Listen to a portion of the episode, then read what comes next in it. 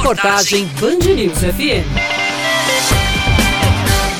Muitos pais e mães de Campina Grande ainda não têm segurança para levar os filhos para a escola. Exemplo da pedagoga Fernanda Guimarães. Ela teve que ir presencialmente ao colégio matricular a filha Lívia para o ano letivo de 2021, mas confessa que até quando puder, vai preferir que a pequena se submeta às aulas remotas. Eu prefiro, enquanto não tiver vacina, ficar em casa. Por mais difícil que seja, por mais duro, por mais estressante, eu prefiro que ela fique em casa. Entretanto, é porque eu estou em casa, não estou trabalhando, eu estou em home office né? Só o meu esposo é que está trabalhando diariamente. Caso eu volte a trabalhar presencialmente, vai ser impossível manter ela em casa. Como ela é filha única, não tem quem me apoie. Então, provavelmente, infelizmente, ela vai ter que voltar às aulas presencialmente. O mais recente decreto da Prefeitura de Campina Grande libera a partir de amanhã, 1 de dezembro, as aulas presenciais da primeira à quinta séries. Na maioria das escolas, a adesão dos pais para a liberação do ensino infantil está sendo pequena, como explica o diretor de escola Quilan Cândido Dantas. Estamos trabalhando né, nas duas modalidades, presencialmente e remotamente, mas a grande maioria ainda preferiu ficar com o ensino remoto, em função